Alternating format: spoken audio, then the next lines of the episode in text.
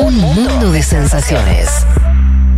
Un programa que demanda tanta atención que solo puede ir los domingos.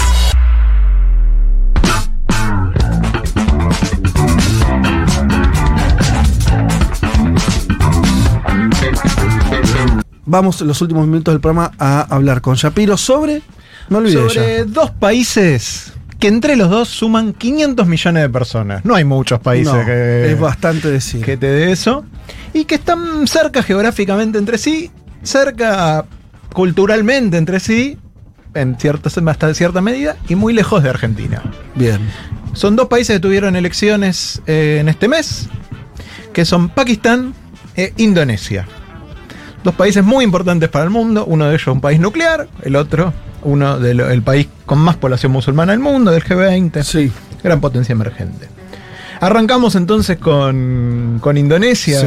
en honor al tiempo, lo vamos Dale. a intentar, no sé si lo lograremos. Va a ser una muestra gratis de, de- de la columna de Shapiro. De lo que viene. Eh, pasa siempre, el primer programa, un montón de cosas, gente, mucha GD, el que pierde es que el que va último. Y sí, Como me pasó a mí con el bail. como corresponde. Sí. Dale. Eh, Indonesia es un país, el cuarto país más populoso del mundo, decíamos 273 millones de habitantes, 700 idiomas se hablan. ¿Cómo? 700 idiomas.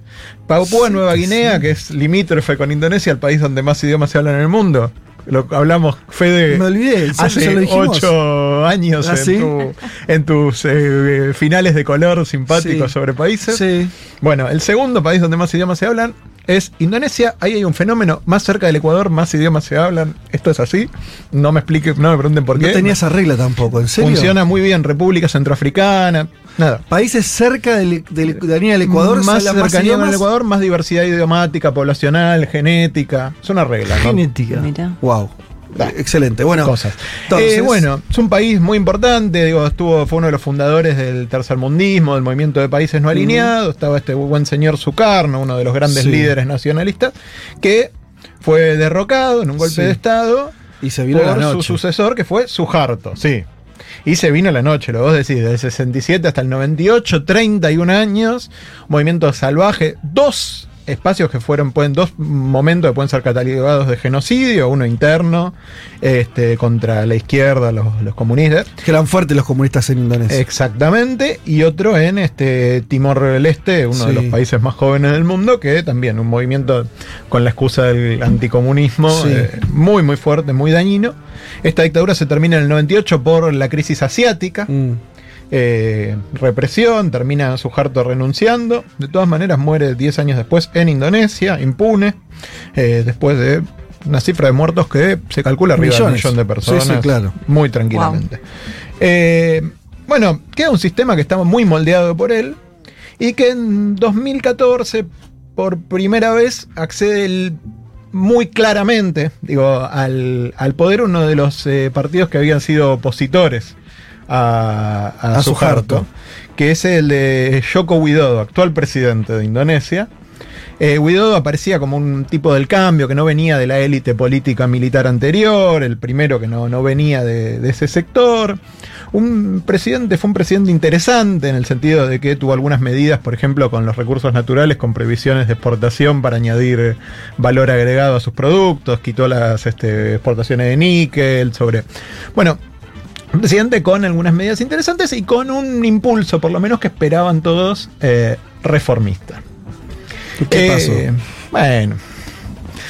En el medio, junto con el reformismo, lo que tuvo como un presidente razonablemente exitoso, no tan exitoso como las metas que se había puesto, pero razonablemente exitoso, es que quedó imbrincado en la estructura de- del Estado, de la cual se apoderó en gran medida también. Digo, penetró fuertemente en la estructura del Estado, al punto tal que eh, metió a su hermano en, en la Corte Suprema, eh, pasó un acuerdo, un modus vivendi con el, con el viejo régimen este, bastante armónico, y pasaron cosas como, por ejemplo, que eh, a uno de los generales de Suharto, que fue su rival en las dos elecciones de 2014 y 2019, para Bowo Subianto, voy a pedir un perdón por con la- los nombres de ese país. para difícil. lo enfrentó Sí. a Jokowi dos veces. Las dos veces dijo que había habido fraude, no aceptó la derrota. La última vez hubo eh, manifestaciones que terminaron con ocho muertos. Digo, Cosa complicada, ¿no? Y esta cosa de las derechas de no aceptar sus Sí. derrotas. Bueno, después de unos meses dijo, bueno, sí, en realidad perdí. Ah. Perdón por el lío este que armé, los muertos. Ah, bueno. Mala suerte. ¿Y qué pasó? ¿Qué pasó? Lo nombraron ministro de defensa. Ah. Bueno, Perdió, Bueno, hay que hacer entregó el poder con perdió, se Pero- negó digo, a reconocer la derrota Sí. y lo premiaron con el Le ministerio dieron de un, un ministerio y decir que gané, ¿no? El Claro. Sí, pasó exactamente eso. Pasaron los cinco años. Jokowi siguió siendo un gobernante popular con, con un desempeño económico razonable. El nuevo, el que. el, el ganó. que está desde 2014. Sí. sí. Y este buen hombre no tiene reelección. Entonces, ¿qué pasa? En el partido se desata una interna. El candidato favorito del establishment partidario y el candidato de, mm, de la juventud entran en conflicto. Y Guidodo, ju- alineado un poco con la juventud, se dice: no, no me gusta lo que está haciendo mi partido. Voy a, a apoyar otra candidatura, una candidatura distinta. ¿Cuál es la candidatura que termina apoyando Yoko Widodo para estas elecciones? La de Prabowo Subianto, ex general sujartista, que estuvo Ajá. casado con la hija de Suharto, que O sea, es eh, como una vuelta al viejo régimen. sí. Claro.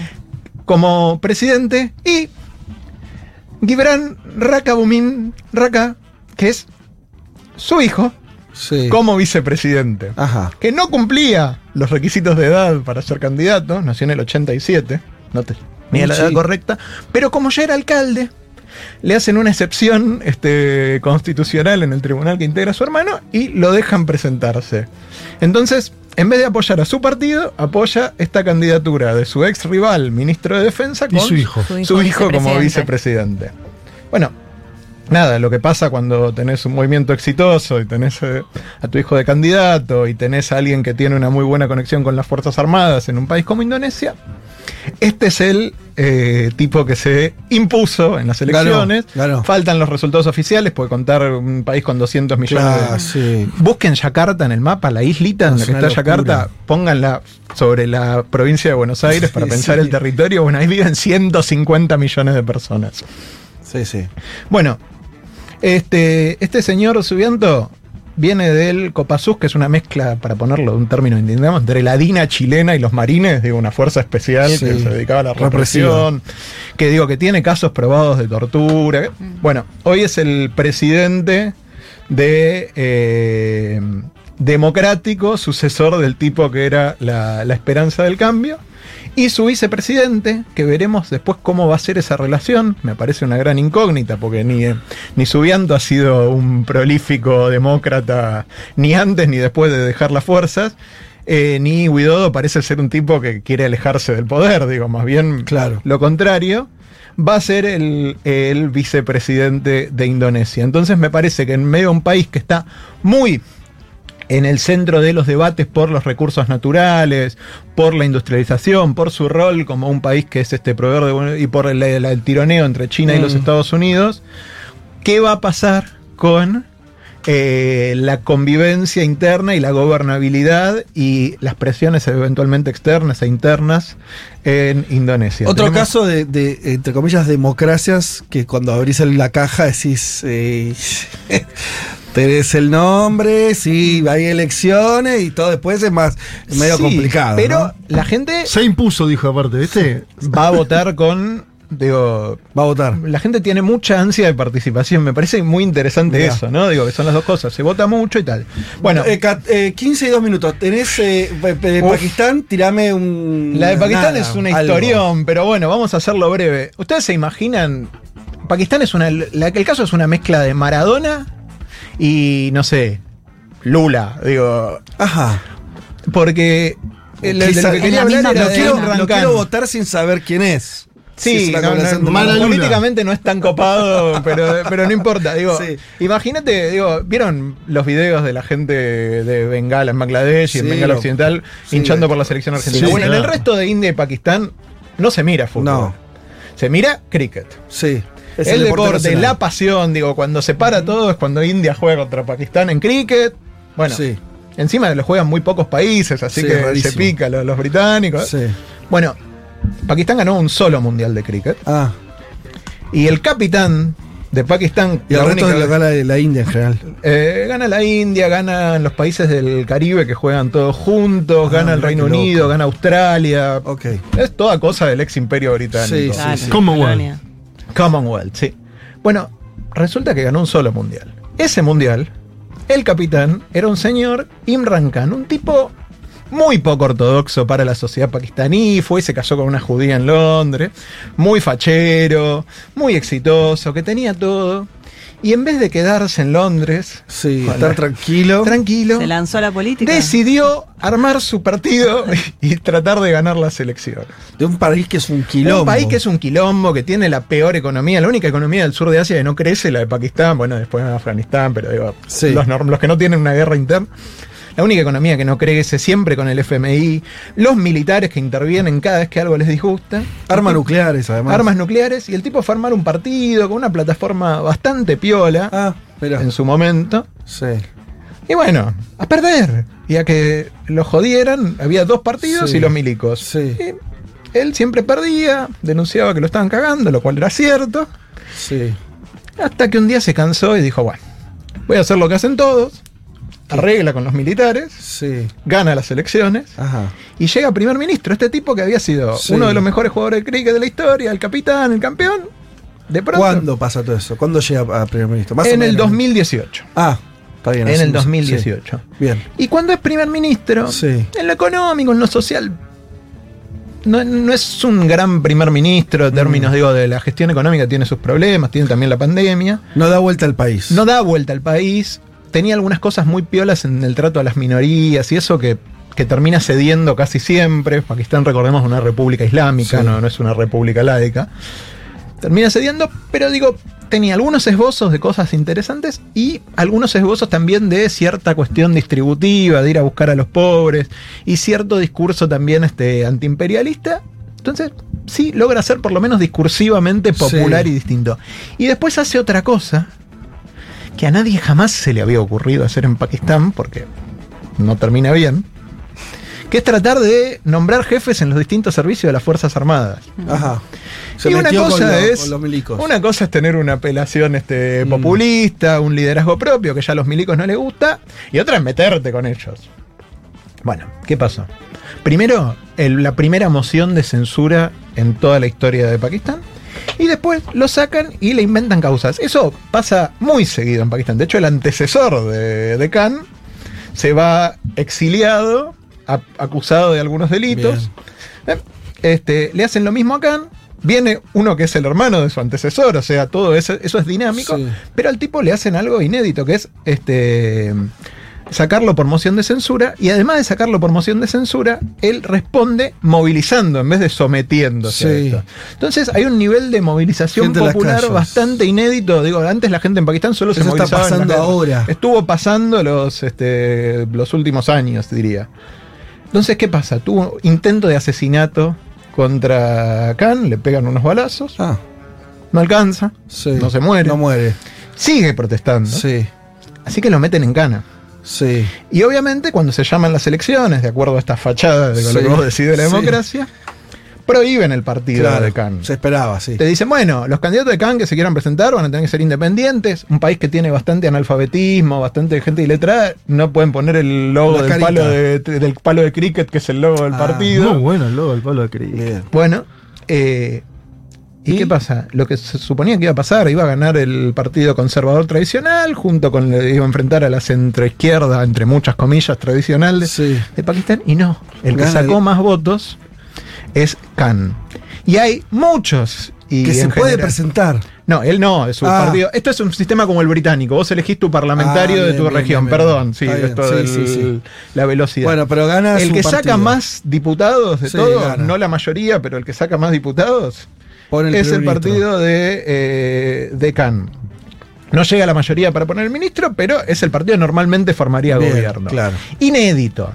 Y hay muchos testimonios bastante bien documentados de que además le hicieron fraude y aún así Ganó. fue el que El sacó más votos. Entonces, lo que hacen los tipos es protestar. Bueno, Sí. ni cabida, se ha formado un nuevo gobierno de coalición entre la centro derecha y la centro izquierda tradicional, con el apoyo de los militares, se repartieron todos los cargos ignorando, pero de pronto en Pakistán, algo que no pasó nunca, hay un líder, La gente un movilizada. partido y la gente que vota lo que los militares le dicen expresamente que no tiene que votar, Mm. lo que el aparato del Estado le dice que no tiene que votar, y digo, por ahora el final de eso está abierto, el cariz que va a tener eso está abierto, y a su vez Pakistán es un país demasiado importante Mm. para que nadie lo deje de lado, digo, porque tiene armas nucleares, Sí. por eh, Afganistán, por digo, Frontera con India. frontera y cuatro guerras con India, alianza histórica con China.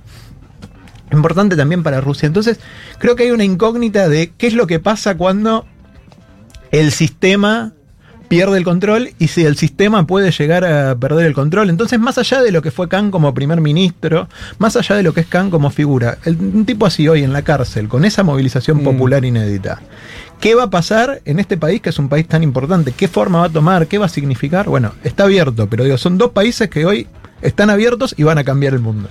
Bueno, este fue el debut de Martín Shapiro. Espectacular. Leti, eh, su primera, su primer contenido así Sí, el domingo propio que va a ser el domingo que viene, pero ya estuvo interviniendo en la mesa. Tuvimos a, a- a Male, que la vemos en 15 días. Eh, Juan Manuel Car, eh, no hace falta presentación. Esto fue nuestro primer programa. No sé, excedimos 10 minutos. No va a ser lo que va a ocurrir. No, no va a ser la norma. Tranqui, Miley. ¿No? Tranqui, Juan, del lado de los controles ahí diciendo choco. no te crees Basta. No, sí, No, sí. no, venimos bien. No, no, las tres horas organizadas eh, no- nos servían. eh, 2023 estuvo muy ordenado en ese sentido. Sí, sí, claro. Eh, pero bueno, hay primer programa, además teníamos muchos mensajes, etcétera, etcétera. Dicho todo esto, como siempre decimos, pasen lo que quede, lo que les queda el domingo, que todavía son, unas cuantas horas, eh, en familia, disfrutando los que puedan, como puedan. Eh, desde acá les mandamos un saludo enorme, estamos muy contentos de volver a estar con ustedes también, de estar en contacto, de estar haciendo este programa que disfrutamos muchísimo. Eh, hasta el domingo que viene, entonces, y nos despedimos de esta manera, ¿no?